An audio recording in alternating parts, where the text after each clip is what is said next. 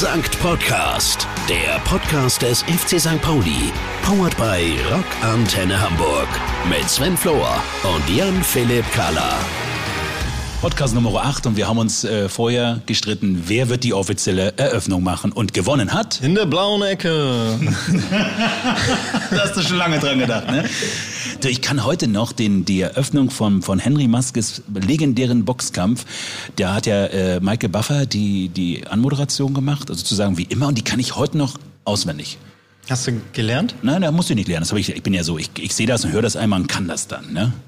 Ja, okay. Nein, war ein Spaß. Kriegen wir das... Äh Ladies and gentlemen, please welcome in the red corner. He's coming from Frankfurt an der Oder. Ladies and gentlemen, please welcome the one and only light heavyweight champion of the world, so irgendwie war das in diese Richtung. Also ich übe noch ein bisschen. Klang echt gut. Sven. Ja, ich habe mich da so ein bisschen vorbereitet. Der, der Grund für unsere Hörer und Hörerinnen ist ja, denn wir haben heute einen besonderen Podcast. Wir reden heute mit einer, oder wir reden heute über eine sporttreibende Abteilung und diese Abteilung heißt Ne, sag's ruhig, komm. Ja, Jetzt sag nicht Handball oder so. Wir reden natürlich über das Boxen. Äh, wird sich sicherlich der ein oder andere schon gedacht haben bei deiner Anmoderation. Und ähm, ja, wir treffen uns äh, heute mit den Boxerinnen und Boxern. Wollen wir mal ganz kurz, wollen wir das gleich machen? Uns auf die Nase hauen? Nee, das meine ich nicht, aber ich könnte mal sagen, meine Damen und Herren, wir grüßen Sie ihn heute direkt bei der sporttreibenden Abteilung Boxen.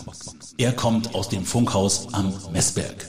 Ladies and Gentlemen, please welcome the one and only Here is Alex Heger. Können wir das so machen? Haben wir ja so gemacht. Also gehen wir rüber jetzt zu Alex Heger, unserem Reporter. Ja, mal gucken, ob der einen, Hörschaden jetzt hat, weil du hier so rumgeschrien hast. Also wir, wir schicken ihn gleich zur sporttreibenden Abteilung äh, Boxen, aber danach reden wir natürlich auch noch mit einem Mann. Timo Schulz äh, über Erfolge, Vergangenheit, äh, Herkunft, Spitznamen, Musikgeschmack und, und, und, und, und. Und dann gibt's noch tolle Nachrichten, denn äh, es liegt hinter uns. Das große Obdachlosen-Sommerfest, äh, Barbecue mit den Bedürftigen der Stadt. Und wir reden über eine Aktion, die wir von unserem Friendska Förderverein jetzt umsetzen. Und zwar den ersten Charity-Shop in der Hansestadt Hamburg. Was es damit auf sich hat, dazu später mehr. Jetzt erstmal ab in die rote Ecke. Mehr als nur Fußball der Verein FC St. Pauli und die Abteilung des Monats. Ja, und das ist eine Abteilung, also die passt, wenn man so an Kiez, St. Pauli denkt, aber sowas von wie die Faust aufs Auge. Ja? Nämlich beim Boxen sind wir. Da denkt man ja gerne mit dem Kiez in Verbindung an äh, die Ritze, ne? schön den Boxkeller. Aber hier beim FC St. Pauli bei der Boxabteilung ist das schon ein bisschen anders, oder? Ralf Elfering ist der leitende Trainer hier in der Abteilung. Ja, hallo. Es ist schon, glaube ich, ziemlich anders als in der Ritze. Ist auch ein ganz anderer Zusammenhang. Also bei uns hier im FC St. Pauli wird das wirklich als klassischer Vereinssport betrieben. Hat, obwohl wir ja St. Pauli im Namen haben, äh, mit Milieu überhaupt gar nichts zu tun. Im Gegenteil, also je länger ich das betreibe, desto eher kommt es mir vor wie andere Kampfsport oder vielleicht sogar Kampfkunstarten. Und äh, vom Milieu sind wir wirklich weit entfernt. Wie seid ihr dann aufgebaut als Verein? Also ihr habt äh, einfach die Leute, die Bock haben, sich damit fit zu halten, aber auch Leute, die das schon durchaus ernsthaft betreiben, den Sport, oder? Genau. Ich schätze mal, von unseren ungefähr 300 Mitgliedern sind wahrscheinlich 80 Prozent eher breitensportlich interessiert. Für die ist das eine Art und Weise, sich im Vereinssport, durch den Vereinssport auch fit zu halten. Und da hat Boxen natürlich auch einen besonderen Ruf, ganzheitlich äh, alles in, in äh, Form zu bringen. Und äh, für 20 Prozent äh, ergibt sich dann vielleicht so eine leistungssportliche Perspektive und ein größerer Ehrgeiz. Ja. So beim Fußball ist ja klar, Mannschaftssport, man muss sich irgendwie in den Dienst des Teams stellen, aber auch jeder will spielen. Beim Boxen, ich glaube, mehr Einzelsport äh, geht irgendwie gar nicht. Du stehst dann alleine im Ring und musst halt zusehen, wie du klarkommst, oder? Genau, das ist sicherlich ein ganz grundlegender Unterschied zu anderen Sportarten, dass äh, zwar hier die sportliche Leistung aus einem Gruppentraining natürlich entwickelt wird, aber die Wettkampfleistung äh, wirklich sehr einsam erfolgt. Und, ähm, das liegt auch nicht jedem. Also das denken viele dann äh, äh so, aber äh, die ersten Erfahrungen später sind dann manchmal so, dass sich dann ja auch schon klärt. Ne? Ist das in der Wettkampfform wirklich für jeden geeignet? Ne? Möchte das jeder? Und das ist ja auch eine große nervliche Anspannung, gerade so bei den ersten Kämpfen, dass die Leute natürlich dann unglaublich äh, nervös sind, weil das muss man sich auch sagen, auch anders als der Mannschaftssport, man steht Wenn man es ein bisschen äh, vereinfacht reduziert, steht man auf einer Bühne, prügelt sich öffentlich und lässt das am Ende noch bewerten. Das, das, will, das will nicht jeder. Oder dafür ist auch nicht jeder geboren. Ihr habt äh, ganz geschmeidige Musik hier die ganze Zeit am Laufen. Also man könnte ja da auch vielleicht denken, hier Boxtraining, Boxen, äh, Aggressionslevel auf äh, 1000 Prozent hochpushen und auf 120 Dezibel. Nee, ganz geschmeidig. Es klingt so ein bisschen nach ne, südlateinamerikanischen Klängen. Ja, in der Tat. Also das äh, Musik ist für uns ein Trainingsmittel. Das heißt, die Rhythmisierung ist und Beinarbeit und rhythmisierte Beinarbeit hat eine ganz grundlegende Bedeutung für uns. Und dann äh, ist Musik so ein Flow, der bringt uns durch das gesamte Training. Und ähm, ohne Musik ist ein Training nur ja, 10 Prozent. Es hat was von Tanzen. Absolut. Wenn Leu neue Leute ins Training kommen, ist meine Frage auch, äh, oder meine Beobachtung, manchmal auch meine Frage, ob die einen Bezug zum Tanzen haben. Und wer irgendwie äh, gewohnt ist, seinen Körper rhythmisiert in Bewegung zu bringen, für den wird sich Boxen äh, leichter erschließen, als für jemand, äh, den das fremd ist. Und wenn jemand gerne tanzt und vielleicht auch eher zu so gebrochenen Rhythmen, sag ich mal, äh, die sich so ein bisschen verschieben, äh, dann, dann hat er da vielleicht schon vom Bewegungsmustern Zugang. Jetzt hören wir zwischendurch hier so ein Piepen. Was ist das für ein Signal für äh, die 15 Sportler, die hier gerade mächtig am Schwitzen sind und äh, in die Luft boxen? Ja, ähm, ganz viele Trainingsformen machen wir im Drei-Minuten-Takt, also drei Minuten Belastung, eine Minute Pause. Das ist auch später, äh, zumindest was die äh, U19 und die Erwachsenen angeht, dann die Wettkampfzeit. Also dreimal drei Minuten boxen wir im Wettkampf. Und in diesem Rhythmus bleiben wir auch bei unseren Übungen, damit sich auch so ein inneres Zeitgefühl einschleift. Und ähm, das ist wichtig, damit man weiß jederzeit in der Runde, äh, wo bin ich jetzt? Bin ich in der Mitte der Runde? Bin ich gegen Ende der Runde? Wie viel Zeit habe ich noch für irgendwas? Genau, deswegen sind wir immer in diesem Rhythmus. So, Gregor ist auch schon dabei. Wir sind jetzt ungefähr 20, 30 Minuten im Training, aber da ist schon die Haut auch so ein bisschen am Glänzen, so ein bisschen am Schwitz. Ist das hier jetzt, ihr macht jetzt gerade Grundschule? Ja. Was, was ist das genau? Grundschule heißt äh, ganz einfach nur die Technik von den Schlägen lernen und sozusagen nur auf den eigenen Körper achten. Also die Sachen zu lernen sozusagen, ohne mit dem Gegner noch überfordert zu sein. So. Und das ist der spaßigste Teil am ganzen Training? Nee, nee das ist äh, der, der am meisten, also der am wenigsten Spaß macht, glaube ich, aber der auf jeden Fall trotzdem sehr wichtig ist. Ja, man merkt einfach, äh, wenn man da viel arbeitet. Und wie lange dauert dann diese Übung hier immer so? Das ist immer unterschiedlich, aber ich weiß nicht, ich denke mal, das wird jetzt so eine halbe Stunde oder so, werden wir das jetzt hier machen. Und danach ist man schon gut platt eigentlich? Es geht eigentlich. Das ist eigentlich der am wenigsten anstrengende Teil. Da braucht es viel sozusagen Geduld, aber die Anstrengung kommt erst später dann beim Sparring. Okay. Was allerdings fehlt äh, hier in der Trainingshalle, was man ja vielleicht kennt von den Rocky-Filmen und was vielleicht für den einen oder anderen so die, die einzige Verbindung mit Boxsport ist, die gefrorenen Schweinehälften. Das haben wir im Trainingslager. das packe ich im Trainingslager aus. Aber ich weiß genau, was du meinst. Ja. Okay, Gregor, krass, bei dir äh, geht die Kette schon ordentlich nach oben von dem Sandsack. Gleich kommt der Sand hier raus. Ich probiere es auch mal, wie viel Kraft ich da so reinlegen kann. Okay. Sieht doch nicht schlecht aus. Vielleicht noch ein paar Liegestütze und dann. und, und dann bewegt sich da auch was, meinst du? Genau. Aber sieht auf jeden Fall nicht schlecht aus in okay. den Grundzügen. Ab, ab an die Liegestütze und ähm, Schweinehelfen verprügeln. du hast ja schon Wettkämpfe geboxt, ne? Ja. Was geht einem durch den Kopf, wenn du im Ring stehst und dann geht die Glocke? Denkst du dir da selber, okay, den da hau ich jetzt was auf die Glocke? Ja, ja ungefähr so ist das. Äh, ich habe jetzt Mundschutz drin. Ähm, ungefähr so ist das. Man hat halt dieses Gefühl von, ich stehe jetzt dem gegenüber, ich bin jetzt hier, ich komme jetzt aus der Situation sozusagen nicht mehr raus. Ich schenke dem nichts und ich will hier einfach zeigen, dass ich der Bessere bin. So. Also man ist da wirklich dann komplett gnadenlos in dem Moment. So. Natürlich immer noch im Rahmen des Sports, aber für den Moment sagt man einfach, ich bin's und der nicht. Wenn man jetzt Boxen mal irgendwie so vergleicht mit, äh, keine Ahnung, halt äh, Spielen in äh, einer Fußballmannschaft oder einer Handballmannschaft, auf jeden Fall Mannschaftssport, wie ist das dann nochmal unterschiedlich? Weil gerade im Ring, da bist du ja alleine. Da bist du ganz auf dich alleine gestellt und du musst klarkommen jetzt gegen deinen Gegner. Ja, also ich würde sagen, das ist ein sehr großer Unterschied, weil natürlich in diesem äh, Wettkampfmoment oder in diesem sportlichen Moment einfach alle Ver Verantwortung so bei einem selber liegt Ähm, und in der Mannschaft kannst du halt immer mal sagen, ja, ich kann gerade nicht, macht ihr mal für mich weiter. Oder du hast Momente auf dem Feld, wo du nichts zu tun hast sozusagen. Und im Boxring bist du halt wirklich die ganze Zeit 100% gefordert. Und wenn du halt Fehler machst, wirst du auch direkt dafür bestraft sozusagen. Also, Ja, die Strafe kommt sofort. ja, also es ist halt ein Stück ernster irgendwie, noch weniger nur dieser Sportspaß, sondern auch irgendwie ein ernster Wettkampf, so ein purer Wettkampf.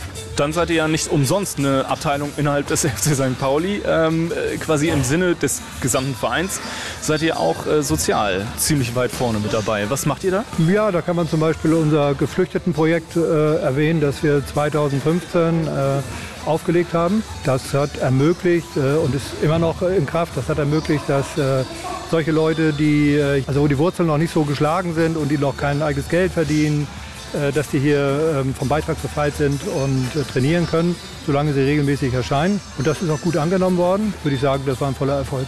Und wenn unsere Hörer sich jetzt überlegen, Boxen, St. Pauli, das gehört zusammen, auch für mich, ich will das gerne ausprobieren, was müssen die da machen, um hier mal vorbeizuschauen? Also man kann sich zum Probetraining anmelden. Wir haben allerdings, äh, auch wenn es im Moment nicht so voll ist wie sonst, man muss überlegen, die Halle, wo wir jetzt äh, 18 sind, die ist äh, vor Corona manchmal äh, voll gewesen mit äh, 30, 40 Leuten. Und da geraten wir an die Kapazitäten. Wir haben deswegen auch einen Teil, teilweise Aufnahmestopp, seit Jahren schon. Aber wenn man die Kriterien erfüllt, das heißt also entweder Frau sein oder männlicher Anfänger unter 18 äh, oder 25, Entschuldigung, ähm, dann kann man bei uns zum Probetraining kommen und einfach mal mitmachen, dreimal gucken, ob einem das gefällt und ob es einem auch hier gefällt. Und dann ist es halt die Entscheidung, vielleicht einzutreten und den weiteren Weg äh, im Boxen dann mit uns zurückzulegen. So, und hier äh, fließt auf jeden Fall auch der Schweiß, aber äh, in Ström einmal das T-Shirt gewechselt. Wie heißt du? Moin.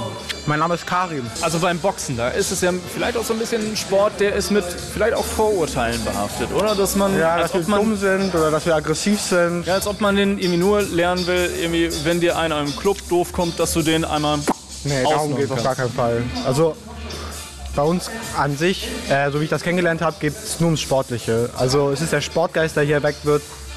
Und wir lernen miteinander zu arbeiten. Körpergefühl wird uns super beigebracht im Boxsport. Ähm, und man kriegt einfach so ein Gefühl für, sein Mit für die Mitmenschen. Man achtet auf den anderen. Man boxt nicht zu doll, wenn er nicht so erfahren ist. Der andere achtet auf einen selber, wenn er erfahrener ist. Und das ist so ein Zusammenspiel, das ist sehr brüderlich, also sehr freundschaftlich und sehr liebevoll eigentlich, der Sport. Und jetzt geht's ab für dich wieder äh, Ins Sparring, ne? Genau.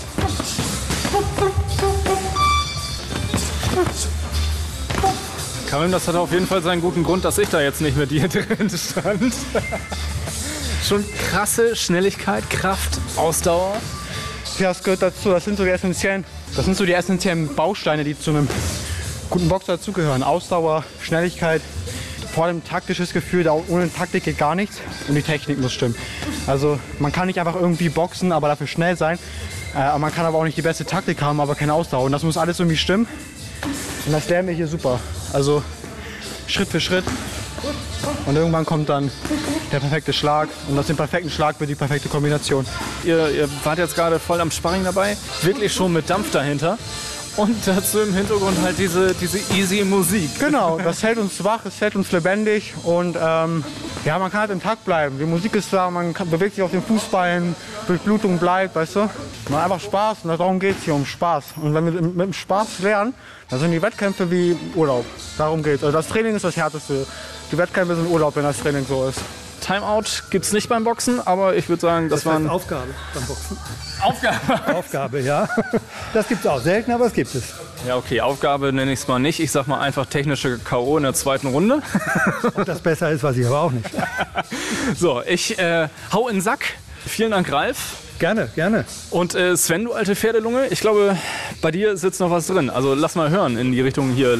Let's get ready to rumble. Ich brauche Wasser. So, dann geh mal ein bisschen weiter weg von deinem Mikrofon. Nee, nee, nee, du Quatsch, warum musst du denn weggehen vom Mikrofon? Du musst deine Kopfhörer wieder wegpacken. So wollte ich es eigentlich sagen. Was lachst du jetzt so? Er möchte, er hat mich jetzt herausgefordert und hat gesagt, ich soll das jetzt machen. Das werde ich jetzt tun. Pass auf, ich stelle mein Mikrofon weiter weg. Achtung, liebe Hörerinnen und Hörer, es wird laut. Darf ich, Schnecke? Ladies and gentlemen, let's get ready to rumble!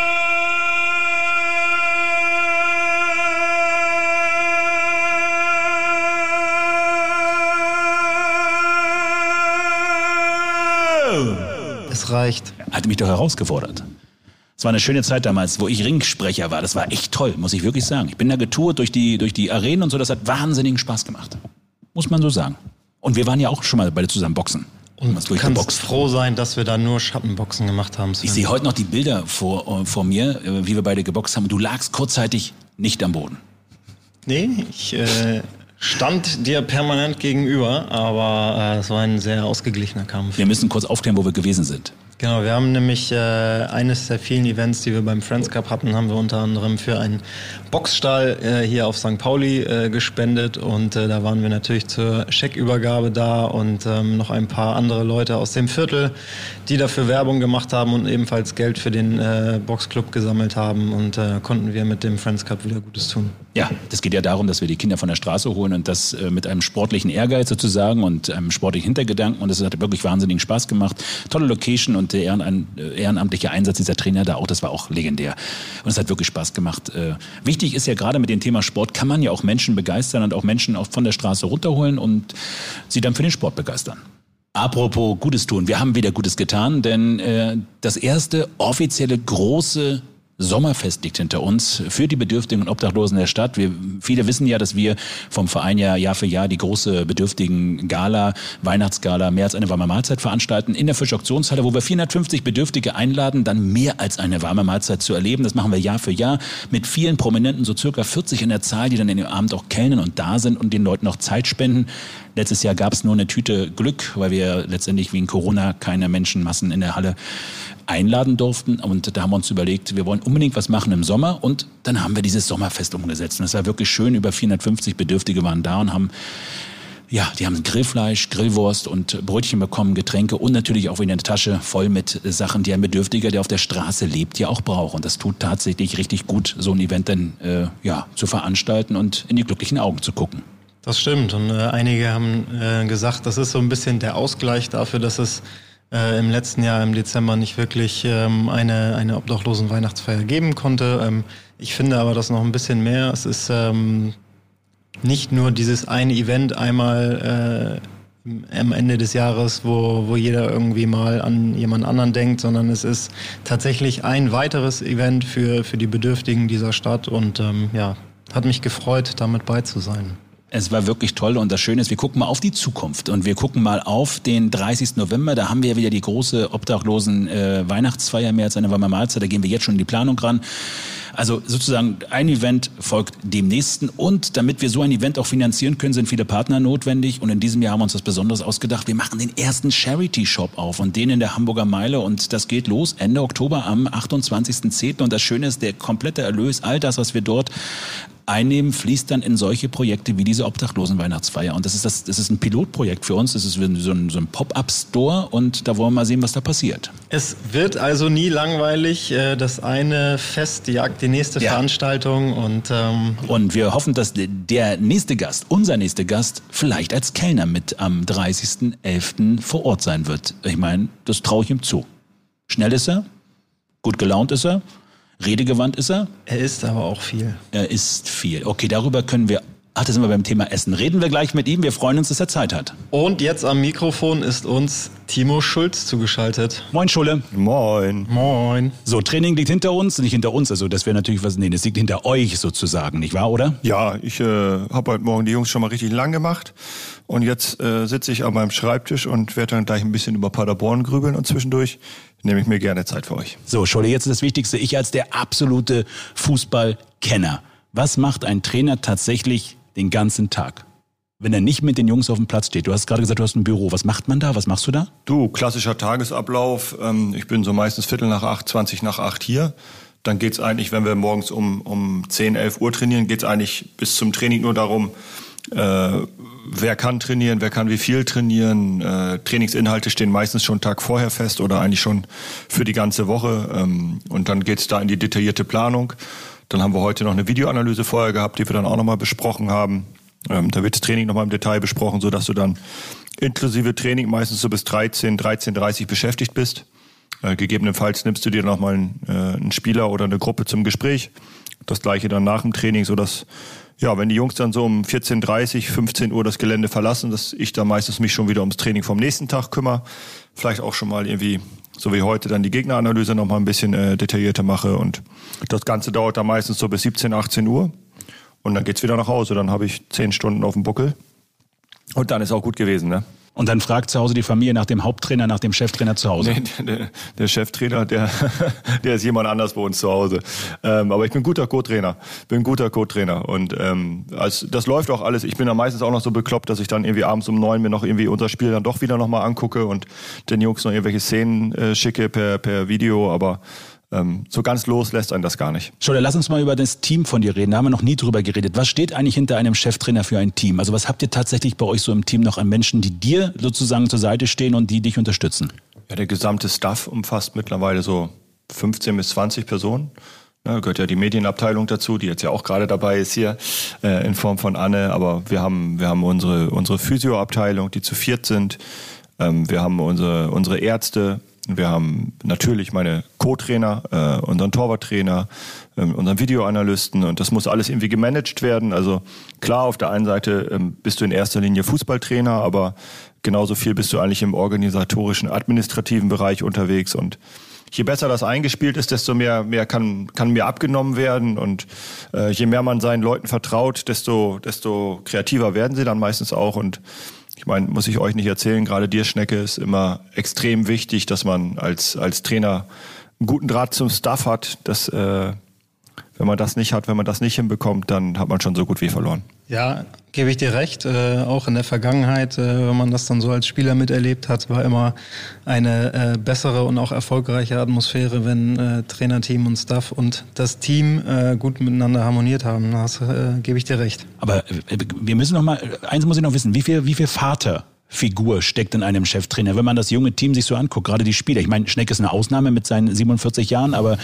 nee, Spaß beiseite. Du hast ja sehr, ein sehr, sehr junges Team auch an Spielern. Wie viel Vater steckt da so in so einem Cheftrainer noch drin? Mm, Ja, jetzt, also äh, Vaterfigur für die meisten nicht, aber schon, schon jemand, der, der auf jeden Fall Sicherheit ausstrahlen sollte, der auch seinen, seinen Jungs vertrauen sollte. Das, ähm, ich glaube, wenn das nicht gegeben ist, dann, dann hat man ein grundlegendes Problem. Und äh, ja, es ist tatsächlich so ein bisschen, wenn man hier sich um 25 Spielern kümmern muss, dann ist es schon wie eine Familie. Man muss schon genau gucken, was sagt man dem einen, was dem anderen, was für ein Gefühl vermittelt man, wie, wie hält man die Gruppe am Laufen, wie schafft man es, äh, jeden Tag wieder irgendwo die, die Energie auch in die Gruppe reinzugeben, die sie verdient haben. Und ja, trotzdem gehört es natürlich auch, du hast es jetzt als, als Vater gesagt, äh, dazu auch mal mit einer gewissen Strenge und Konsequenz zu handeln. Ja, damit das alles einfach auf einer einheitlichen Linie bleibt. Wo ihr jetzt gerade Vater angesprochen habt, vielleicht kann ich damit die Brücke schlagen. Äh, Schulle, du bist in Ostfriesland aufgewachsen. Ähm, ich sage mal in einem Dorf.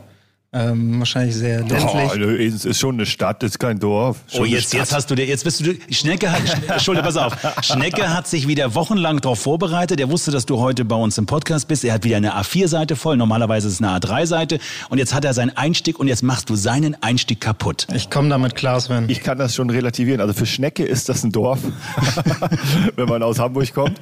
Aber für mich als Ostfriese ist es schon äh, stadtähnlich auf jeden Fall. Okay, ich wollte nämlich darauf hinaus, ähm, dass du in einer ländlichen Gegend aufgewachsen bist und deine Kinder jetzt in einer Großstadt aufwachsen. Das war besser, das war besser. Mit viel Busverkehr dort, ne? Ist ja Ostfriesland. Ja, ich weiß nicht, wie viele Busse, wie viele. Busse da fahren, aber ähm, ich habe irgendwo mal in einem Interview gelesen, dass du sehr froh bist über deine Kindheit, äh, mit deinen ganzen Kumpels vom Bolzplatz und aus der Schule immer noch Kontakt hast.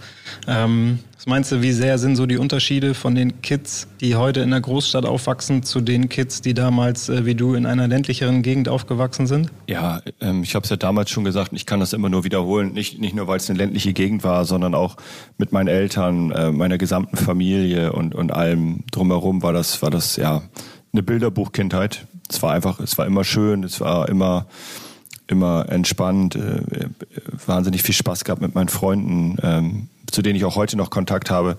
Ich glaube, ich hätte aber genauso viel Spaß in der Stadt gehabt. Der größte Unterschied, wenn ich das jetzt mitbekomme, ich sehe meine Kinder ja gerade aufwachsen, ist tatsächlich das Handy. Und ähm, auch da bin ich ganz froh, dass ich ohne Handy aufgewachsen bin. Das stimmt, das können wir unterschreiben. Schnecke, komm.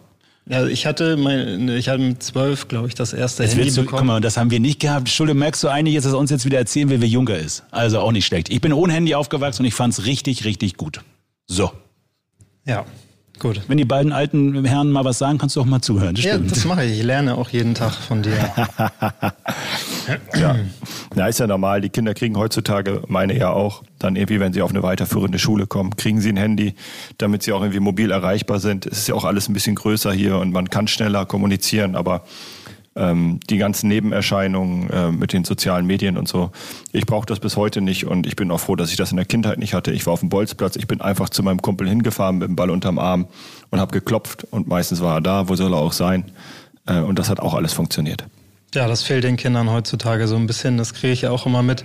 Da wird sich immer erst vorab äh, mit dem Handy verabredet. Aber weg von äh, Social Media, Schulle, Ostfriesland, äh, komme ich nicht drum herum zu fragen, kannst du boseln? Ja, klar. Klar kann ich poseln, aber ich bin bestimmt äh, äh, bestimmt kein, kein Experte in dem Bereich. Also wenn ich gebostelt habe, dann eigentlich nur, weil es nebenher immer noch Grünkohl und Pinkel gab und einen kleinen Schluck. Ähm, aber im Winter ist es bei uns absolut normal. Äh, da geht man boseln und äh, Stuckbesen schmieden. Das ist so bei uns äh, auch nochmal ganz groß. Aber ähm, ist eine ostfriesische Nationalsportart und äh, jeder, der dort aufgewachsen ist, der ist in der Kindheit natürlich damit auch konfrontiert worden und ähm, ja, es gibt Leute, die können, können diese Holzkugel wirklich unfassbar weit werfen. Das kann man sich gar nicht vorstellen. Und äh, da gibt's dann dementsprechend ja auch deutsche Meisterschaften, Europameisterschaften, Weltmeisterschaften und ähm, ist schon, schon Wahnsinn, was da einige Leute für diesen Sport für einen Aufwand betreiben. Warum guckst du mich jetzt so an, Schneck? Du musst dazu sagen, du siehst es ja jetzt nicht. Entschuldigung, er guckt mich jetzt an. Was habe ich was falsch gemacht? Nee. Nee, ich habe nur. Ich wäre ein guter dir Bosner. Zeichen geben, dass wir uns äh, die Sportart Boseln mal merken müssen. Ach so, für unseren, für unseren Friends Cup Förderverein können wir, ja, aber ich wäre der gute Trinker dabei beim Boseln, glaube ich. Also ich, ich würde die Kugel nicht so weit wegkriegen wie Schulter, aber ich würde zumindest dabei sein. Meine Mutter hat immer gesagt, weil ich nie der Sportlichste war, bin ich heute auch noch nicht, aber die hat immer gesagt, dabei sein ist alles, der olympische Gedanke zählt. Also beim Boseln wäre ich auch dabei. Ja, siehst du. Sind wir schon zu zweit. Da sind wir schon zu zweit, das ist eine Sensation. Ich ziehe den Bollerwagen, alles gut. So, hast du, was hast du noch? Du hast da noch was Schönes drauf zu stehen. Ich habe es gerade gesehen, diesen, diesen fett unterstrichenen Punkt. Genau, du bist in Wittmund aufgewachsen, richtig? Das ist es. Nein, das ist falsch. Nein? Ich bin in Wittmund geboren, weil das das einzige Kreiskrankenhaus ist.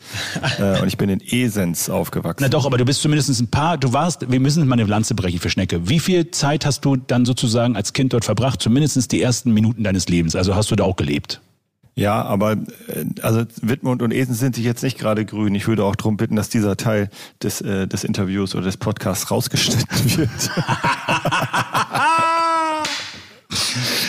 Okay, dann sind wir, wo hast du aufgewachsen? Komm, dann kannst du diese Frage jetzt auch, die du jetzt vorbereitet hast, kannst du streichen. Ja, ja, nein, dann komme ich direkt zum nächsten Punkt. Schulle, zum doch nochmal Sport, äh, aber äh, nicht aktuell, sondern eher in die Vergangenheit zurück. 2005 bist du zu St. Pauli gekommen. Davor hast du bei Werder, Kiel, Lübeck äh, unter anderem gespielt. Das waren alles Nordclubs. Gibt es einen Grund, warum es dich nicht weiter in den Süden verschlagen hat? Ja, mangelnde Angebote. Nein, ich bin, bin ja nun auch, bin ja nun auch Nordlicht und ähm, das hat immer für mich gut gepasst. Ich bin eigentlich sowohl als Spieler als auch als Trainer bin ich immer alles Schritt für Schritt gegangen und hatte das Glück bei, bei vielen Vereinen hier im Norden unter echt tollen Trainern äh, spielen zu dürfen und als ich dann später nicht mehr spielen konnte, dass ich hier bei St. Pauli äh, meine Wege als Trainer einschlagen durfte und habe das alles immer Schritt für Schritt gemacht, habe schon als Spieler auch meinen mein B-Schein damals gemacht, habe dann äh, relativ schnell, als ich äh, Co-Trainer wurde, meinen A-Schein gemacht und ähm, ja, habe dann gemerkt, dass das alles hinhaut, dass mir das Spaß macht, dass das auch äh, alles ganz gut so funktioniert, wie ich mir das vorstelle. Und ja, mit der Entscheidung dann äh, zum Fußballlehrer war klar, dass ich dann auch irgendwann mal Profitrainer werden möchte, dass es dann hier bei uns wird. Das kann man so ja alles nicht planen. Das hätte durchaus auch irgendwie die ersten Schritte woanders sein können. Aber so wie es jetzt gelaufen ist, ist schon ganz gut. Und ähm, wenn es so weiterläuft, dann glaube ich, dann würde, kann ich mich nicht beschweren. Der schönste Moment im Leben des Spielers, Schulle, welcher war dein schönster Moment während deiner Profikarriere? Boah, das ist eine gute Frage. Ähm, ich glaube, der prägendste Moment ist tatsächlich äh, gewesen, als wir das Auswärtsspiel in Erfurt hatten, in der dritten Liga noch, wo wir aus einer Wahnsinnsserie kamen und wir wirklich, wir haben die erste Halbzeit so eine Grütze zusammengekickt und kommen dann in der Halbzeit in die Kabine rein und haben uns auch mehr oder weniger alle gegenseitig vollgepöbelt, weil es war klar, wenn wir das Spiel gewinnen, sind wir eigentlich so gut wie aufgestiegen. Am, am, am drittletzten Spieltag war das damals. Und wir haben uns alle, ich gegen Jimmy, äh, Jimmy noch gegen, ich glaube, äh, gegen Boller und dann kam Hauke noch um die Ecke am Brabbeln und irgendwie waren, waren, war eine total aufgeheizte Stimmung, weil wir einfach total scheiße gespielt haben. Und äh, Fabio saß so am Ende dieser, dieser schlauchförmigen Kabine und hat, Fabio hat eigentlich nie was gesagt, obwohl er Kapitän war, war er immer sehr, sehr ruhig und bedacht.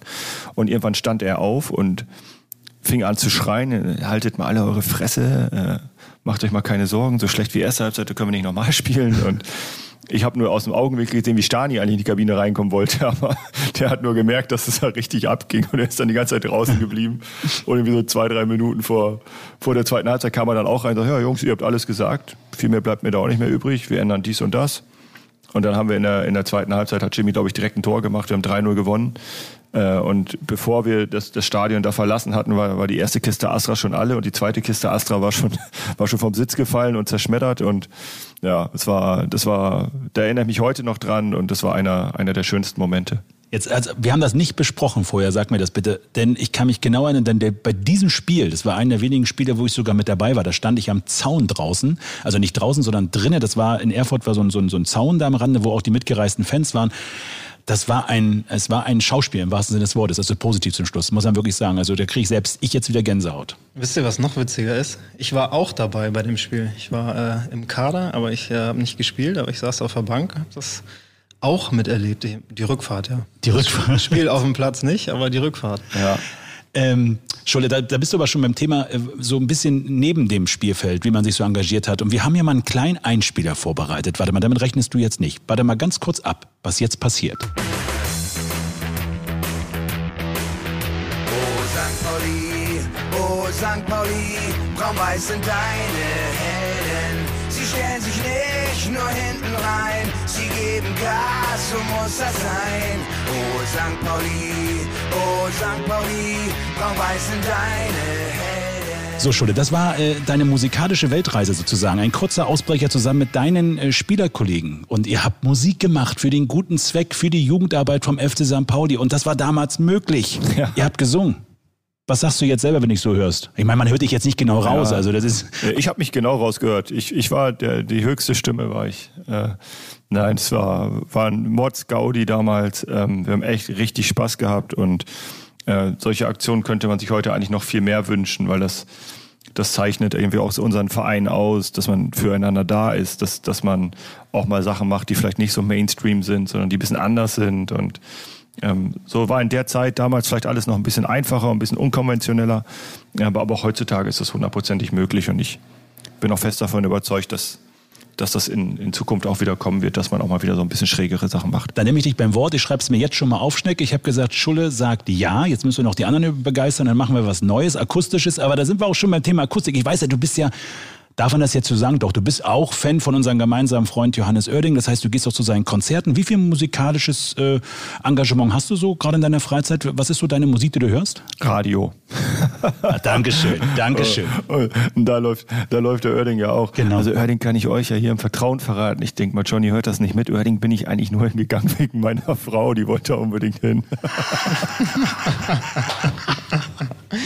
Den, äh, hat er das jetzt wirklich, Aber- hat er jetzt aber gesagt, sagt's ne? ihm nicht. Nee, wir sagen, das hört er ja auch nicht. Also das hört er nicht. Nein. Ich sag's ihm auch nicht. Aber nee, aber was ist so, wenn, wenn du tatsächlich Musik hören willst zum Abschalten, dass du wirklich mal runterkommen willst, was ist das eher Rock? Ist das eher Techno? Ist das eher die seichte äh, Klaviermusik? Was, was muss ich mir, wie muss ich mir das vorstellen, Schulle? Ähm, ja, das, das geht eher dann, also wenn ich abschalten möchte, dann ist es sicherlich eher irgendwie ruhige Musik, ein bisschen, äh, ein bisschen zum Chillen.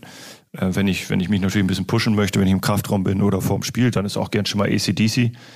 Ähm, aber ich bin da wirklich komplett breit gefächert und habe nicht irgendwie eine Plattensammlung von, von einem Interpreten oder so. Ich bin da, bin da flexibel, muss ich auch sein. Ich habe auch noch drei Kinder. Ich habe hier eine Mannschaft, die, die auch irgendwie so komische Musik hört. Meine Tochter ist, ist natürlich äh, mit 15 vollkommen irgendwie im, in der TikTok-Musik drin und man selber hat auch noch irgendwie seine zwei, drei Vorstellungen. Ich muss flexibel sein, bis hin zur Eiskönigin. Hast du gerade gehört, was er gerade, er kennt sich sogar aus mit TikTok. Da bin ich ja normalerweise raus. Ich weiß gar nicht, was, Was das ist. TikTok ist auch nicht. Nee, ich weiß es auch nicht, was das ist, ne? Wahnsinn. Also Schulle, du, du, ich bin begeistert. Ja, du, man muss, äh, Kinder sind von, von 5 bis 15. Ja. Dann habe ich hier noch 25 rumlaufen, die sind von 18 bis 35. Das alles unter den Hut zu bekommen, ist gar nicht so einfach. Was, was läuft denn sonst? Was ist, wenn, wenn du mal richtig Zeit hast, Schule? Wie, wie, was ist ein Hobbys noch? Kann man das überhaupt noch haben? Hat man noch Hobbyzeit? Familie, definitiv. Ja. Also die Zeit, die mir noch nebenher bleibt, die, die verbringe ich natürlich am liebsten mit der Familie.